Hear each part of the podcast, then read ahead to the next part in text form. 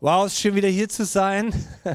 Vielen Dank für das Worship-Team. Ihr wart so großartig und ich dachte eigentlich, eure Songs gehören als Antwort auf die Predigt hinter die Predigt. Und äh, so jetzt, ihr wisst ja nicht, was ich predigen will und was, was ich glaube zu predigen heute Morgen. Äh, also werde ich jetzt heute Morgen es umdrehen und ich werde mit der Predigt die Songs des Worship-Teams bestätigen. Ähm, weil, weil, weil, das, weil das mein Thema ist hier heute Morgen. Und das Thema wird am Ende der Predigt heute Morgen, ähm, ich habe gedacht, wir sprechen heute Morgen noch einmal über den Heiligen Geist. Oder ihr habt vor 14 Tagen schon cool gepredigt. Meine Frau hat sich erinnert, dass ich letztes Jahr zu Pfingsten auch dran war in unserem Predigteam und über das Sprachengebet gesprochen habe und hoffe, dass ihr das 365 Tage gelebt habt. Und ähm, heute bete ich und wünsche ich, dass auch wir für die nächsten 365 Tage diesen Aspekt der, des, des Herzens Gottes und der Gegenwart des Heiligen Geistes äh, neu entdecken und leben in einer Art und Weise, wie wir es vielleicht so noch nie erfahren haben. Das soll jetzt nicht zu hoch der Anspruch sein für diese Predigt hier heute Morgen, aber mich hat das richtig berührt in der Vorbereitung. Wir steigen mal direkt in diesen Predigtext ein, über den es gehen soll heute Morgen. Ein Text 30 Jahre nach diesem Pfingstfest, diesem gigantischen Ereignis. Lest das mal in Apostelgeschichte 2 nach. Und seitdem ist die Welt nicht wieder geblieben, wie sie war, weil das war ein großer Einschnitt. Und der Apostel Paulus schreibt dann später in den 60er Jahren, äh, also 30, circa 30, 40 Jahre nach, nach dem Ereignis, äh, einen Brief an die Korinther. Und äh, startet ziemlich am Anfang den, die ersten zwei Kapitel mit der Darlegung, warum er das Evangelium verkündigt. Warum das Evangelium denn in Korinthern jetzt, einer heidnischen Stadt ähm, äh, in Europa, verkündigt worden ist. Es hat etwas mit Jesus zu tun und mit seiner Auferstehung zu tun und mit dem Heiligen Geist zu tun. Und er spricht von dem Geheimnis des Evangeliums, was für die Welt eine Torheit ist. Sie können es nicht erfassen.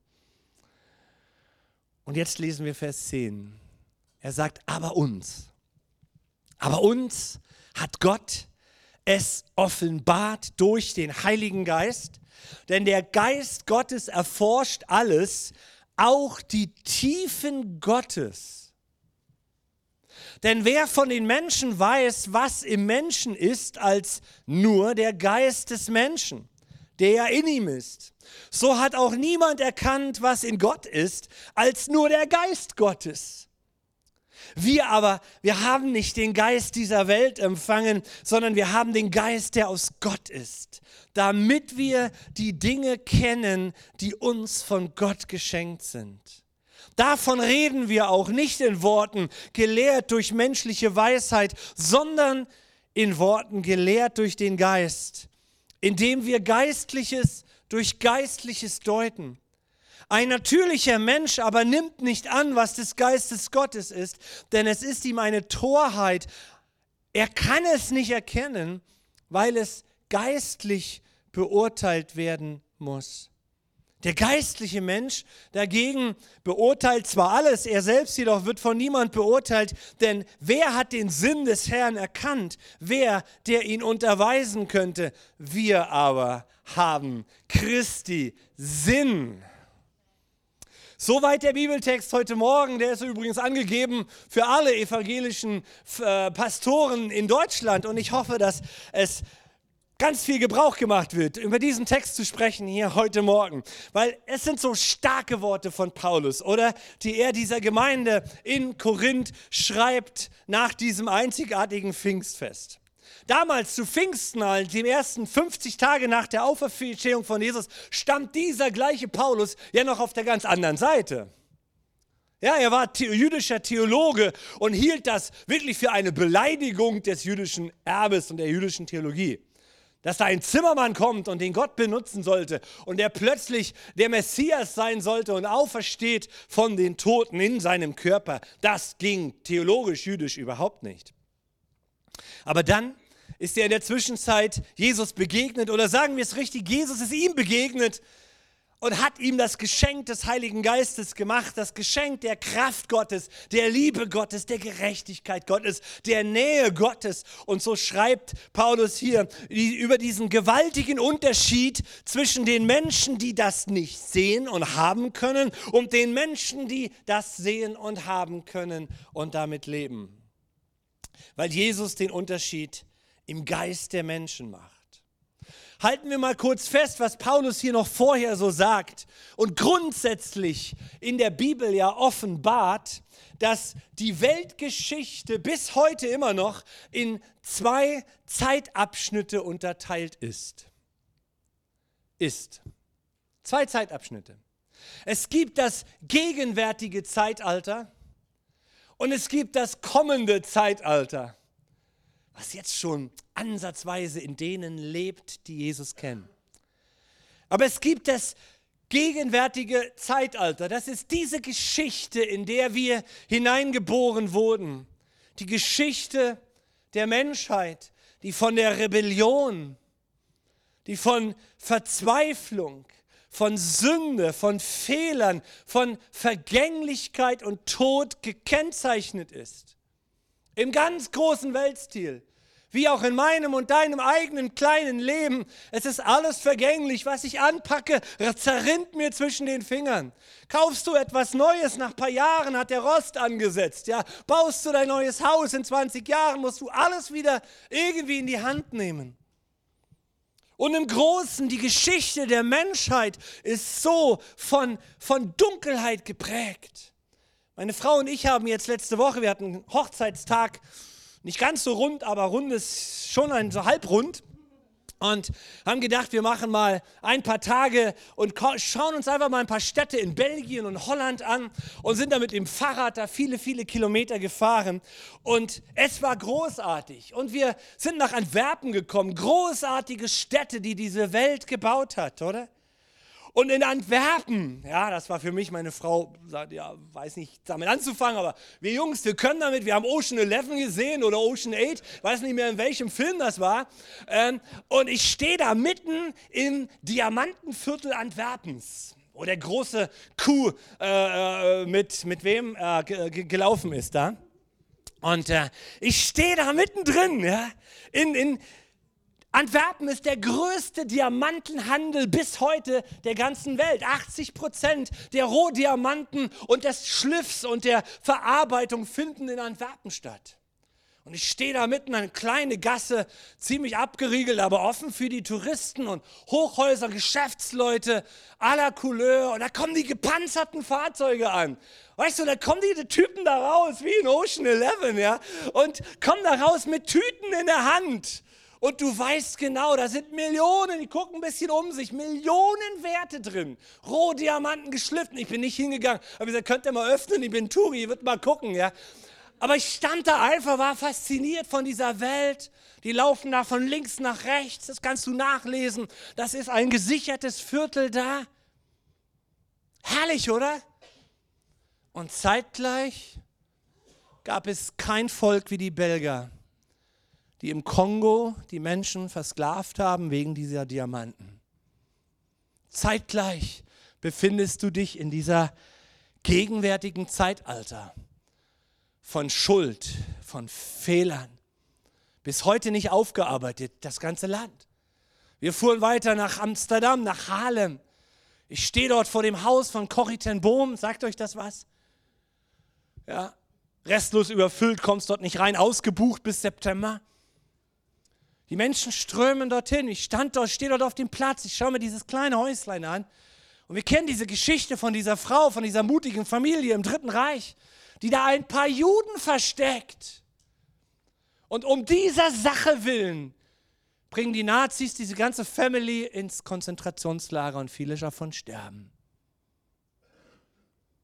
Das ist das gegenwärtige Zeitalter. Wir schauen uns Amsterdam an, eine wunderschöne Stadt, überflutet mit Menschen und Fahrrädern. Wunderschöne Plätze. Aber ganz schnell bist du an Plätzen, da spürst du die Dunkelheit. Und du denkst, Gott, wie verloren, wie kaputt kann diese Welt noch werden. Menschen in Sklaverei, gebundenen Sünde, ausgenutzt von irgendjemand und irgendjemand ist immer da, der aus deinem Leben Profit schlägt. Das ist dieses gegenwärtige Zeitalter. Und es ist, als singt diese Welt ein Lied in Moll. Das ist der Zustand dieser Welt. Du versuchst etwas. Du machst etwas. Und dein ganzes Leben ist wie, als würdest du ein Lied in Moll singen. Du singst ein Lied von dem Zeitalter dieser Welt, von dem Spirit dieser Welt, aber es ist in Moll. Es ist dieser Zeitabschnitt, in dem wir noch leben. Und doch gibt es dann das kommende Zeitalter, in dem Jesus, der König dieser ganzen Welt, ist und wird und mit Menschen, mit Gott unterwegs sein. Menschen werden mit Gott unterwegs sein. Sie werden mit Gott leben. Das ist Gottes Traum von Anfang an. Das war Gottes Traum im Paradies und das wird wieder passieren auf dieser Erde. Und von diesen zwei Welten spricht Paulus im Zusammenhang mit dem Heiligen Geist. Und er grätscht da rein und sagt, Jesus, sein Tod und seine Auferstehung bilden den entscheidenden Bruch in der Weltgeschichte. Es gab einen Bruch in der Geschichte dieser Welt und seitdem wird ein neues Lied gesungen. Wir haben es gesungen. Gott gibt mir ein neues Lied.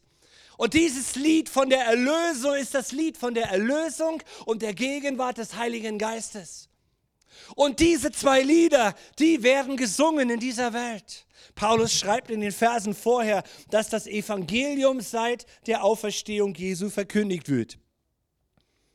Und dass das eine ganz große Weisheit von Gott ist und dass die Griechen aber für eine ganz große Dummheit hielten und heute als griechisches Denken überall gegenwärtig in Europa immer noch halten. Es ist so ein Blödsinn dass da ein Gottmensch wird. Dann stirbt dieser Mensch und dann kommt er wieder zurück in seinen Körper und lebt auf dieser Erde ewig. Es ist ein Quatsch in den Augen der griechischen Mythologie.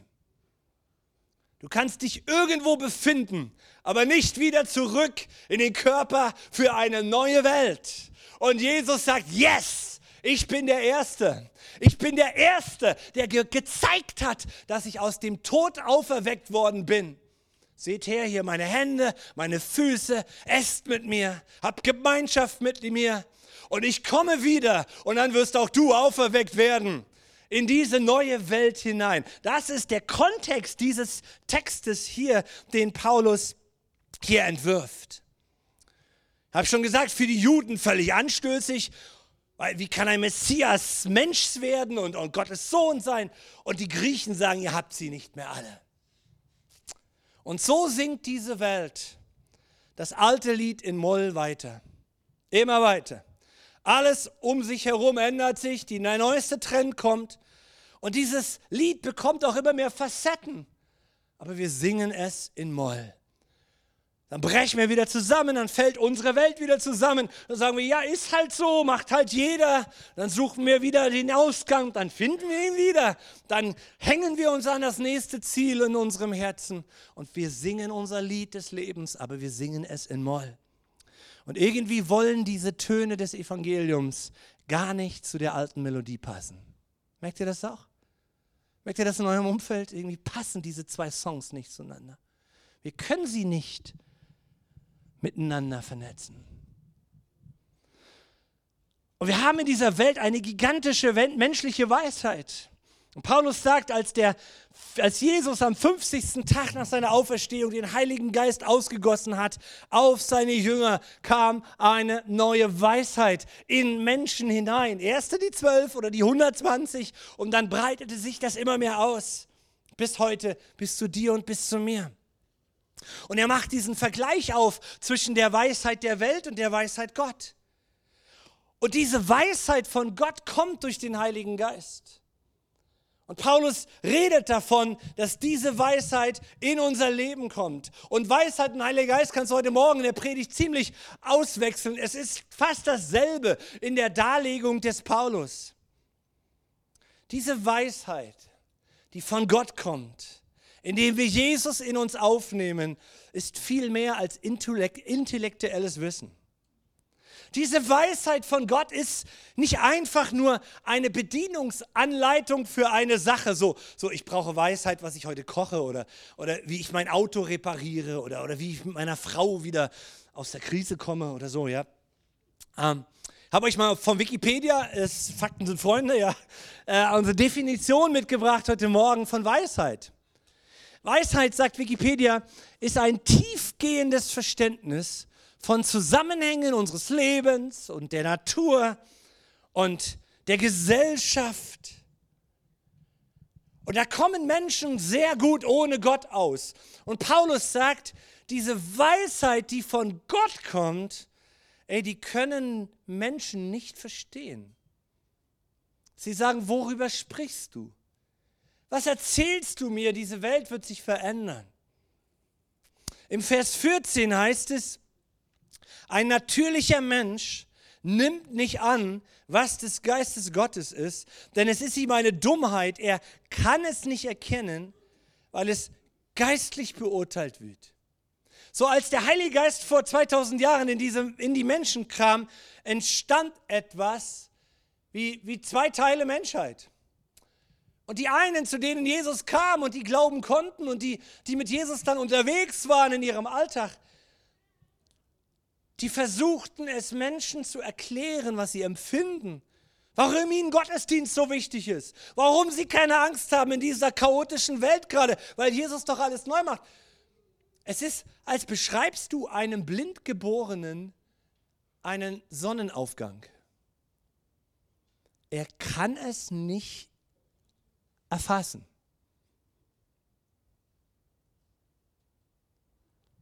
Dinge in dieser Welt, eigentlich alles in dieser Welt, sagt Paulus, kann und muss jetzt oder wird jetzt geistlich auch beurteilt. Unsere Klimasituation, die Revolten weltweit, die Hungersnöte, die Katastrophen, die Kriege in der Welt. Und ich spreche mit Nichtchristen, die sagen, ich, ich, kann, ich kann dir nicht folgen. Das ist schlimm in dieser Welt, das ist bedrohlich, es geht alles kaputt. Ja, aber beschreib einem Blinden, der blind geboren ist, den Sonnenaufgang. Du hast eine Erfahrung, wie es ist, jemandem von dieser Hoffnung zu erzählen, die Christus in Menschen hineingelegt hat. Die Situation im Nahen Osten, das gesamte Kontrollsystem dieser Welt, die, die, die Eskalation in dieser Welt.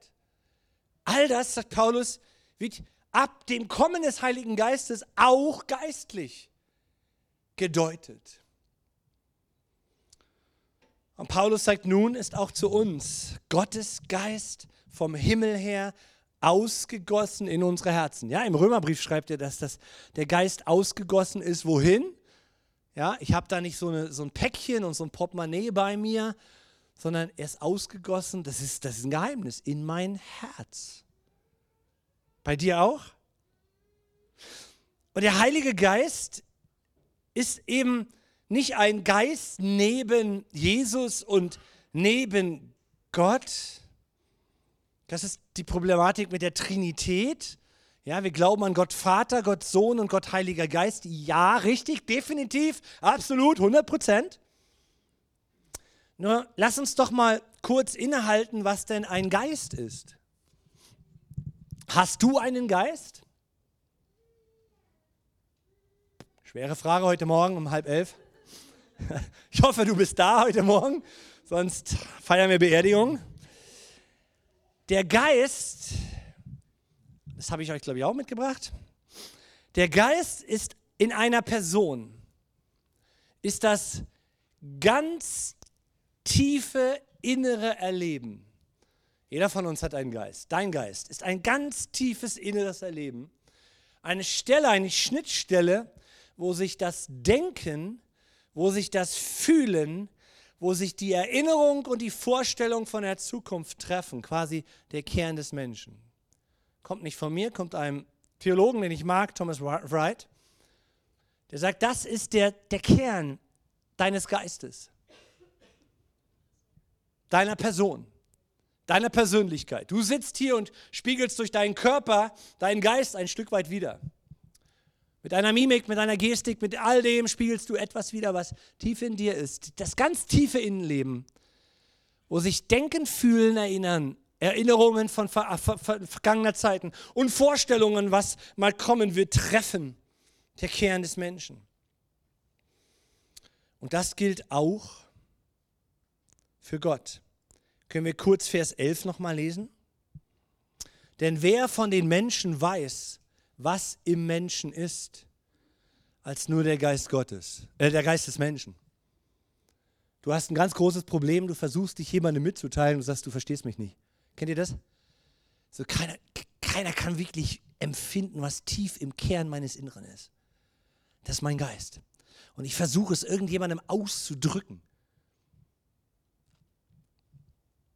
80 Prozent unseres unseres, unseres Mitteilens verbringen wir damit, sagen Sprachwissenschaftler, 80 Prozent, dem anderen zu erklären, dass ich mich nicht verstanden gefühlt habe. 80 Prozent. Vielleicht können wir deshalb nicht länger als 16 Sekunden stille sein und dem anderen zuhören. Das ist auch so, ein, auch so ein Punkt. Der Mensch, du kannst und ich nicht 16 Sekunden die Klappe halten, wenn ein anderer spricht. Das musst du dir mal ausprobieren. Als ich das, als ich das gehört habe, habe ich sofort für mich, ich, ich war schockiert. 16 Sekunden. Kannst du nicht.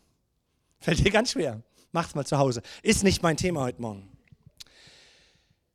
Der, der tiefe Kern. Und Paulus sagt, denn wer, wer von den Menschen weiß, was im Menschen ist, als nur dein Geist, du alleine und nicht mal ich selber. Manchmal zweifle ich an mir selber, ich weiß nicht, nicht mal selber. Meine Frau fragt mich dann, was willst du denn? Keine Ahnung. Ja. Schatz, triff jetzt eine Entscheidung. Oh,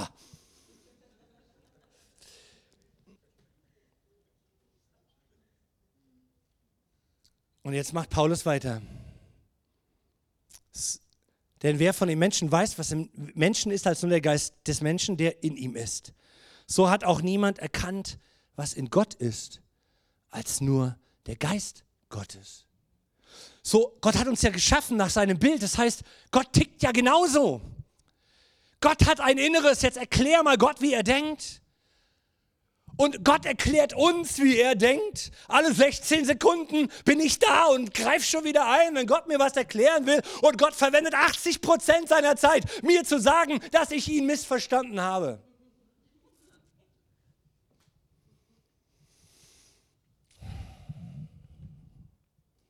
Aber was ist das mit dem Geist?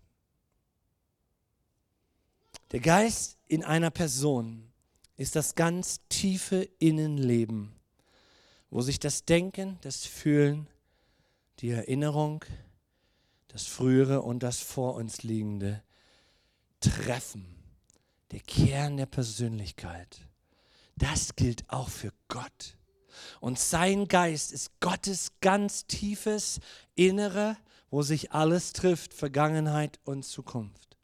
Da gibt es nichts anderes als Vollkommenheit. Und jetzt kommt der Punkt, dieser Geist Gottes kommt, um in dir zu wohnen. Weisheit, der Geist der Weisheit. Ja? Wir können es jetzt auswechseln, diese zwei Begriffe. Heiliger Geist, Weisheit. Ich will hier aus dem Kontext nur herausschöpfen, was Paulus hier über Weisheit sagt. Die Weisheit Gottes, die erfüllt den Menschen mit einer Zufriedenheit in einer Art und Weise, wie wir es gegenwärtig kaum erahnen können, was da auf uns in der Fülle des Geistes zukommt. Und diese Weisheit Gottes, dieser Heilige Geist, ist auch im Alten Testament schon ansatzweise ein ganz großes Thema. Die Weisheit baut ihr Haus zum Beispiel. Ja? Mit wie viel Weisheit hat Gott diese Welt erschaffen? Fährst du durch die Gegend, guckst dir die Schöpfung an, sagst so, abgefahren. Ich stehe da an, dem, an, an der Nordsee, ja, am Meer. Ich so, abgefahren. Abgefahren. Wie harmonisch alles miteinander verwogen ist. Ihr kennt den Vers, die Furcht am Herrn ist der Beginn von Weisheit. Wenn du zurückblickst auf dein Leben und bist ernsthaft dem Heiligen Geist gefolgt und erkennst du in deinem Leben, mit wie viel Weisheit Gottes er am Werk war in deinem Leben? Dass Gott manche Umstände hätte ich mir nicht denken können. Wie hast du mich geführt? Und auf Jesus, sagt die Bibel, wird ruhen der Geist der Weisheit. Ein völlig, das ist völlig klar gewesen für die Juden. Das ist das Phänomen des Messias. Das kommt nicht vor. Das kommt dann, wenn der Messias kommt. Und Jesus sagt, hier bin ich. Wenn ein Jude seine erste, die, die, wenn ein Jude Petrus seine erste Pfingstpredigt gehört hat, wie er die Bibelzitate bringt aus Joel, dann muss es doch in seinem Herzen geklingelt haben, dass der Geist Gottes, wir lesen mal kurz rein, Joel 3 ab Vers 1. Das ist, was Petrus zitiert als Verteidigung, was da gerade passiert. Es ist keine Saufparty gewesen, die sind nicht besoffen, sondern das ist es, was Joel gesagt hat. Und danach wird es geschehen, dass ich meinen Geist ausgießen werde über alles Fleisch. Und eure Söhne und eure Töchter werden Weissagen. Ja klar, wenn das Innere Gottes in mir ist, wow, dann ist das, macht das was mit mir. Dann spreche ich in meine Familiensituation Gottes kluge Gedanken. An die Tore, die mir verriegelt sind, Gottes Weisheit. Die Berge, die vor mir stehen. Wenn der Geist Gottes, das Innerste, der Kern Gottes in seinem Herzen plötzlich in meinem Herzen wohnt. Wow. Teufel, nimm dich vor mir in Acht. Ich weiß nicht, warum der Teufel versucht, die Bedeutung von Pfingsten den Christen so zu verschleiern. Ja, ja, ja, ja, ja, der Geist wohnt in uns allen wir wissen zwar nicht, was das alles ist, aber ja, ja, das ist richtig, theologisch, ja, ja. Aber, aber nicht zu viel, nicht zu viel. Wenn der Kern Gottes in meinem Herzen wohnt und sich ausbreiten dürfte, wie wir es gesungen haben, ich schaffe Raum in dir, Herr. Was meinst du, was mit deinem Leben passiert auf dieser Erde? Was meinst du, wie viel Furcht der Teufel vor deinen Gebeten bekommt? Was denkst du, wie, wie, wie, was der, wie der Teufel zittert, wenn du Hände auf kranke Menschen legst? Wenn der Kern Gottes dich antriggert und sagt, mach das jetzt. Mach das jetzt. Bring das Reich Gottes jetzt zum Leuchten. Menschen werden anfangen zu weissagen, zu prophezeien. Ja klar müssen wir das lernen. Und die Gefahr ist, dass es nicht der Kern Gottes war, sondern dass es ich bin. Hey, aber wir wollen doch zurück zum Kern Gottes. Ich bringe euch noch eine Stelle aus Hesekiel, noch ein Prophet, der über dieses Ereignis äh, äh, gesprochen hat, so ja, 500, 600 Jahre vor Christus. Hesekiel 36, Abvers 26. Gott prophezeit noch, noch in der Gefangenschaft, in der babylonischen Gefangenschaft, 400 Jahre vor Christus. Und er sagt, ich werde euch ein neues Herz geben und einen neuen Geist in euer Inneres geben. Und ich werde das steinerne Herz aus eurem Fleisch wegnehmen und euch ein fleischernes Herz geben. Und ich werde meinen Geist in euer Inneres geben und ich werde machen, dass ihr in meinen Ordnungen lebt und meine Rechtsbestimmungen bewahrt und tut. Und ihr werdet in, meinem, in dem Land wohnen, das ich euren Vätern gegeben habe. Und ihr werdet mir zum Volk und ich, ich werde euch zum Gott. Und ich werde euch befreien von all euren Unreinheiten. Und ich werde das Getreide herbeirufen, das vermehren und keine Hungersnot mehr auf euch bringen. Das Wort gilt zuallererst für Israel. Und Israel wird es noch erleben, dass der Geist Gottes auf dieses Volk kommt und dass sie den Messias erkennen werden, wahrscheinlich wenn Jesus wiederkommt. Aber es gilt auch in einer prophetischen Ebene für dich und für mich heute Morgen. Und es gilt so, wie es hier steht. Und der Ablauf in meinem Leben ist auch so, wie es hier steht. Wir wollen immer die Verse 29 vor den Versen 26 oder am besten ohne die Verse 26. Wir wollen, dass es uns gut geht. Dass ich immer gut zu essen habe. Dass ich einen lieben Heiland habe, der alles segnet, was ich mir denke. Unabhängig von ihm. Aber das geht nicht. 26 kommt vor 29. Auch in Deutsch und in Ukrainisch. Und in Spanisch. Ich werde euch befreien von allen Unreinheiten. Nö, das wollen wir eigentlich nicht. Ich will Spaß haben im Leben. Meine Frau und ich, wir fuhren mit unserem Fahrrad durch Amsterdam. Auch durch die bestimmten Viertel. Und ich hielt es vielleicht fünf Minuten aus. Und ich musste raus. Ich war erschüttert, wie viel Dunkelheit Menschen kaputt machen kann. Und du wirst fast erdrückt von Menschen, weil sie alle es gucken wollen. Da ist ein Spaß auf diesen Straßen. Und denkst, Gott, es geht alles vorbei.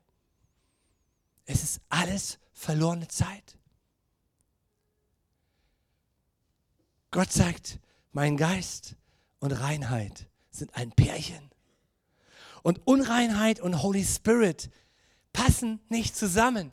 Wie ein Lied in Moll du nicht mit einem Orchester in Dur-Akkorden spielen kannst. Es geht nicht. Die zwei Songs werden niemals zusammen spielen können. Bist du da heute Morgen? Hey, das heißt nicht, dass wir alles von Gott wissen oder denken, wie Gott ist, oder dass wir jetzt Gott spielen können, sondern dass wir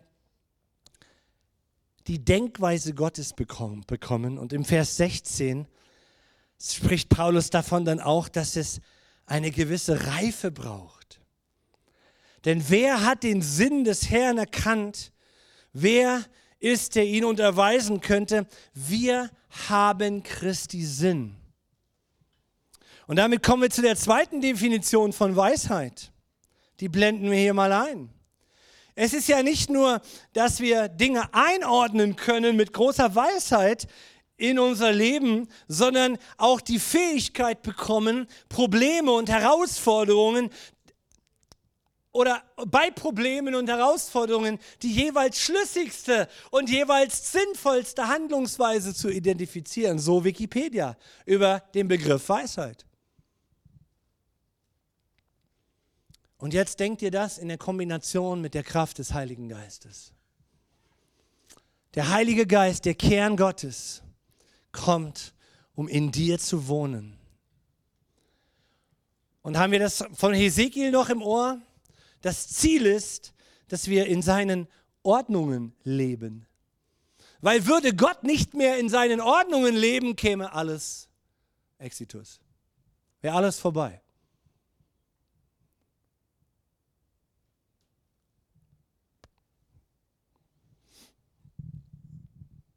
Das hat tiefen Eindruck hinterlassen auf mich, diesem Gedanken zu folgen. Gott ist ein Gott der Ordnung. Und Gott sagt, ich habe es nicht geschafft, dem, mit dem Volk Israel. Das Gesetz habe ich ihnen gegeben, aber ich habe es nicht geschafft, dass das Volk Israel das Gesetz tut. Sie haben es verworfen. Es macht keinen Spaß. Also mache ich etwas Neues. Ich gieße meinen Geist aus auf Menschen, die ihm Raum geben und dann habe ich das Gesetz in mir. Und das ist eine ganz andere Lebensweise. Der Heilige Geist will uns reinigen von allen Unreinheiten. Wie viele Stellen in der Bibel geht es genau um diesen Punkt? Und es ist unser Job, wenn wir an den Heiligen Geist feiern, wenn wir das feiern, dass es einen Bruch gab in dieser Welt, nämlich dass das kommende Reich Gottes jetzt schon in denen ist, die ihm Raum geben, und wir können es ja ganz schnell wieder verdrängen. Wir wissen um die Eigenschaften des Heiligen Geistes, er ist ein Gentleman und, und, und, und was haben wir da schon für Predigten gehört drüber? Er ist ganz schnell äh, aus unserem Leben zu ver, ver gar fehlt nicht viel, da muss ich nicht viel machen um ihn nicht haben zu wollen. Ja. Er ist sensibel, aber er kommt sofort wieder. Er ist sofort wieder da, wenn wir sagen, Jesus, komm, Jesus, vergib mir. Es ist unser Job in dieser Zeit, ein Standing für die Gegenwart des Heiligen Geistes zu machen. Wir dürfen es nicht vergessen, wenn wir über den Heiligen Geist reden, reden wir über, das, über den Kern Gottes, über das Herz Gottes, wo alles zusammenfließt. Und dieses Vorrecht hat Gott dir und mir gegeben Dazu gab Jesus sein Leben hin, dass sein Blut diese Trennung wegwischt, all diesen Schmutz, all das Schmadder, all das Zeug, was, was, was, was mich Gottes Gegenwart nicht erleben lässt. Und dann komme ich gereinigt in die Gegenwart Gottes und des Heiligen Geistes. Und dann kommt diese Weisheit auf mich, die mich fähig macht, bei Problemen und Herausforderungen die jeweils göttlichste, schlüssigste und sinnvollste Handlungsweise zu finden. Was ist unser Job dabei? Freunde, wir müssen uns immer wieder lossagen. Worship Team darf gerne davon kommen. Lossagen von Dingen, wo wir merken, dass sie uns gefangen nehmen und nicht im Willen Gottes sind. Es gibt keine andere Lösung, dem Heiligen Geist Raum zu geben, als sich hinzustellen und sich zu lehren und sich aufzugeben. Sag, Heiliger Geist, ich will in Wahrheit leben. Der Heilige Geist will uns in alle Wahrheit leiten.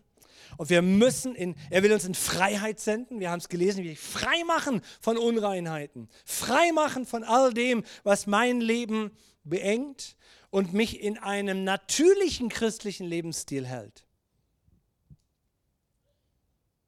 Und der natürliche Mensch kann das Geistliche nicht erfassen. Der Heilige Geist will uns reifer werden lassen. Und deswegen geht Paulus dann auch in die nächsten Versen, die wir nicht mehr lesen hier, in den Zusammenhang über und sagt, Korinther, wenn ihr euch noch streitet, wer euer Lieblingsprediger ist, ich oder Apollos, dann seid ihr nicht am Kern Gottes. So, wenn ihr einen Lebensstil lebt in dieser Welt, so liberal, wie es nur irgendwie geht und wie es angesagt ist, dann werdet ihr die Erfahrung machen, dass ihr euch vielleicht christliche Menschen nennt, aber ihr seid natürliche christliche Menschen. Und ihr tragt nicht den Kern Gottes in euch, das Wesen Gottes.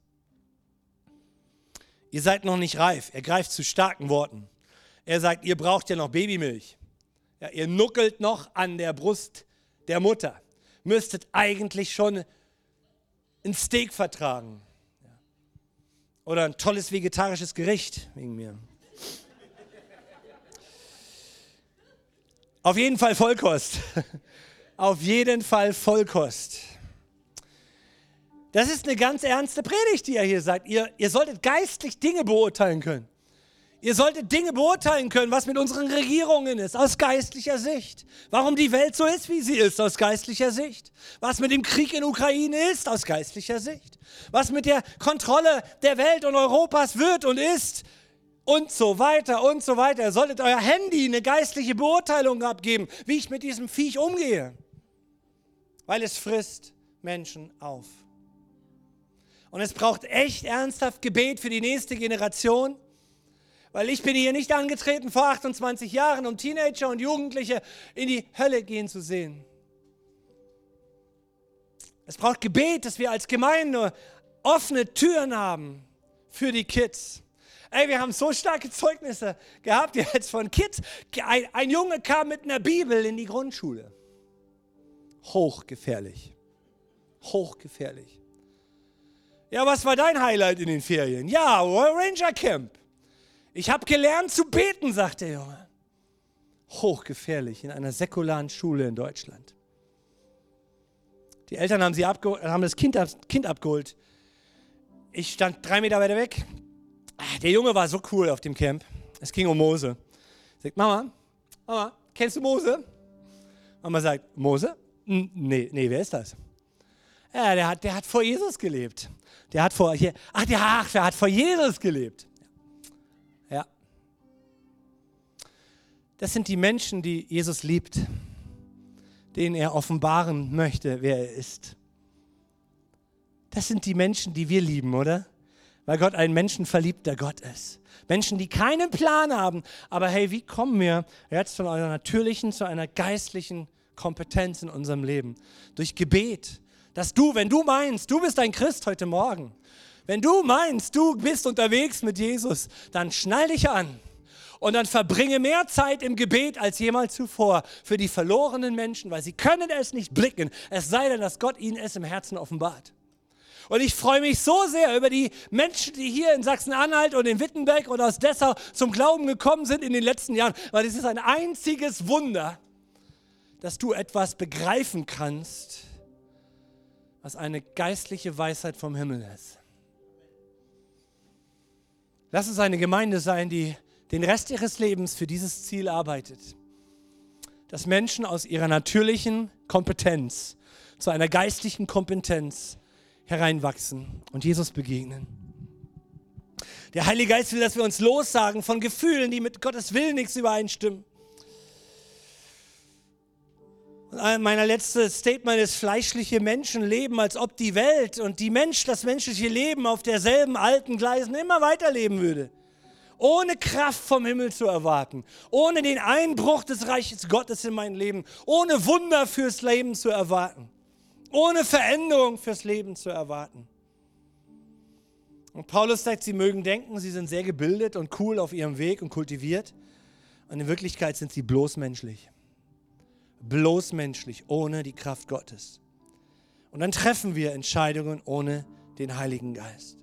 Und ich möchte dir sagen heute Morgen, triff keine Entscheidung ohne deinen geliebten Heiligen Geist Raum zu geben. Und ich möchte dir aber auch sagen, das braucht Zeit und es braucht Ehrlichkeit und es braucht Nähe zu Jesus.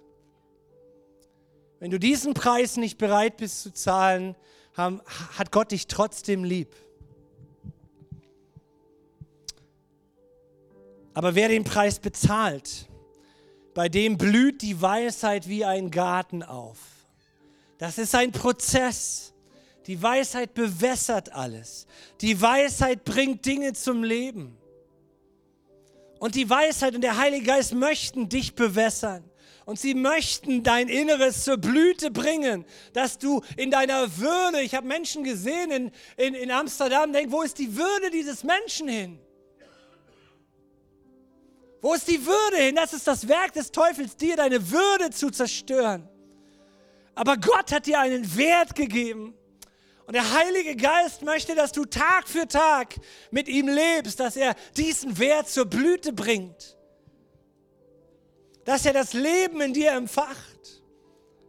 Und jetzt gebe ich, gebe ich, die, die, gebe ich diesen, diesen Morgen hier in deine Hände und lade dich ein, dass wir vielleicht unsere Augen schließen und ins Gebet gehen und, und dass du was machst mit dieser Predigt.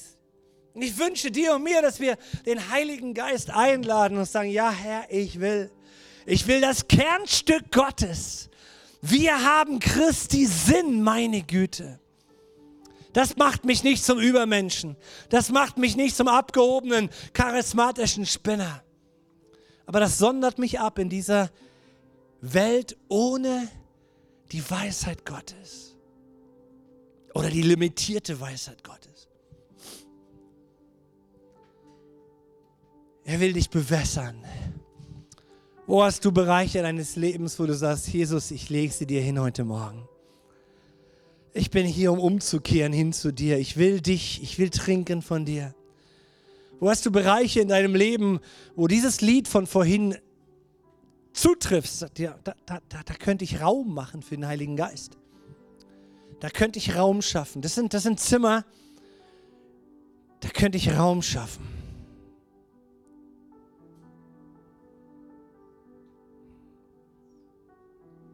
Jesus.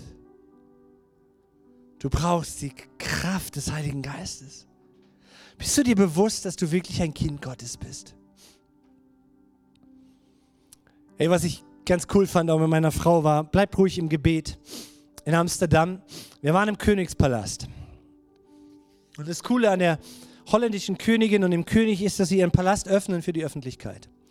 Und wenn sie dann ihre, ihre Empfänge haben mit Staatspräsidenten, dann machen sie ihr Ding dicht, dann wird das umgebaut oder ein bisschen, ein bisschen anders umgebaut, damit die ganze, die Staats, Staatsmänner der Welt äh, dort in Amsterdam auf dem Königsplatz empfangen werden. Aber ansonsten ist das Teil offen. Und sie öffnen ihre Zimmer, wo die Staatsgäste dann schlafen. Und sie öffnen das. Das ist, das ist wirklich, wirklich cool. Und ich bin da durchgelaufen durch diese Zimmer und habe die Erklärungen bekommen, welches Zimmer denn wunderschön gemacht, im königlichen Stil, mit einer langen Geschichte. Und dann komme ich zu dem Balkon, wo die Königin und der König von Zeit zu Zeit auftreten, wo die Königin das Ende des Krieges ausgerufen hat und das Volk stand auf dem Platz.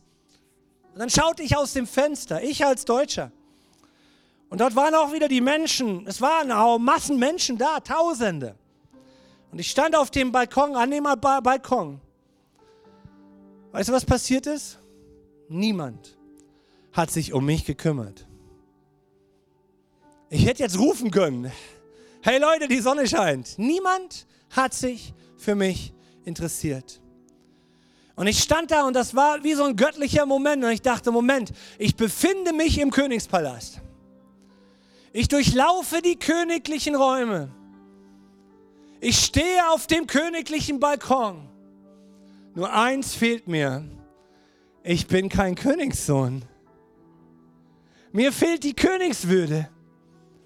Und ich dachte dort stehend vorgestern, dachte, Gott, so ist das mit dir und mit mir. Du hast mir die Königswürde gegeben. Du hast mich zu einem Menschen aufgewertet, der in deinen Augen ein Sohn, ein Kind Gottes ist. Das macht den Unterschied. Und jetzt stelle ich mich in meinem Leben auf meinem Balkon und ich sage in dem Namen von Jesus Christus, weil ich das Herz Gottes suche, weil ich das Herz Gottes suche, weil ich mich bewässern lasse wie ein Garten. Nehme ich Autorität in dem Namen Jesus über alle Dunkelheit in meinem Leben, über alles, was mich versklavt. Ich bin Gottes Kind in dieser Welt. Oh, ich möchte, lade dich ein heute Morgen, dass du aufstehst und sagst, Gott, ich, ich, ich sag dir heute Morgen auch, ich nehme diesen Königsstand ein. Ich erkläre dir heute Morgen, ich bin nicht ein Mensch in dieser, in dieser großen Masse von acht Milliarden, sondern ich bin dein geliebtes Kind. Ich habe die Erlösung von dir angenommen für mein Leben.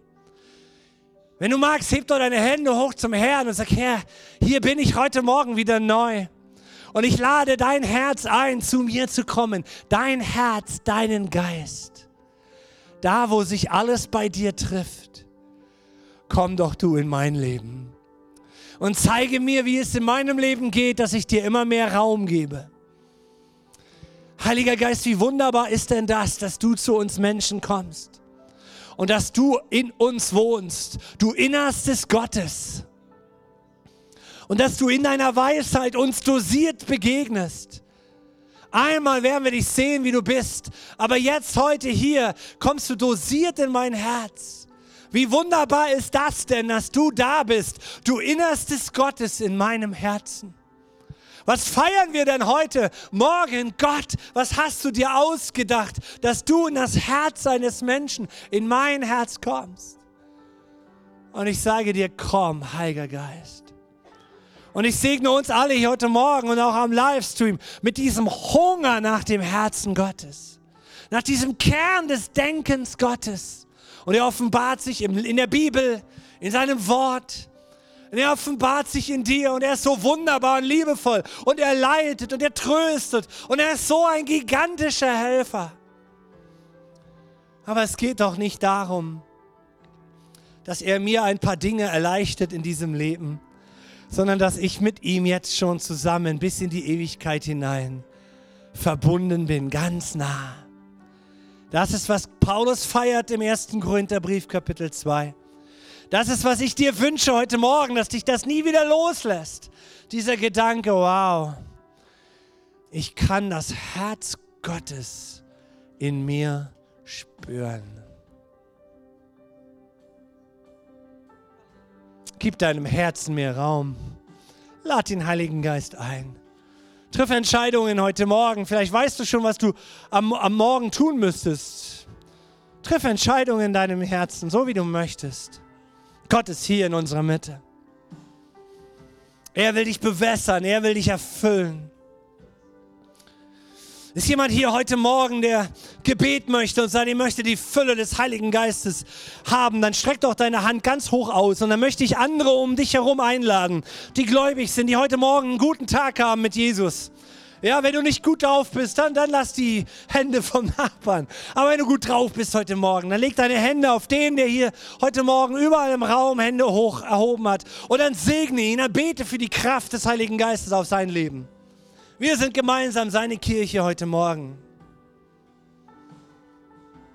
Ist jemand hier heute Morgen und sagt, ich möchte die Kraft des Heiligen Geistes ganz neu empfangen? Dann streck, heb deinen Arm hoch und andere legen ihre Hand auf dich und sie werden für dich beten hier heute Morgen. Ich möchte dir begegnen, Jesus, jetzt. Gott, ich bete für jeden Einzelnen hier heute Morgen in deinem, in deinem Namen, Herr. Berühre uns in deiner Kraft. Fülle uns mit deiner Liebe in Jesu Namen. In Jesu Namen.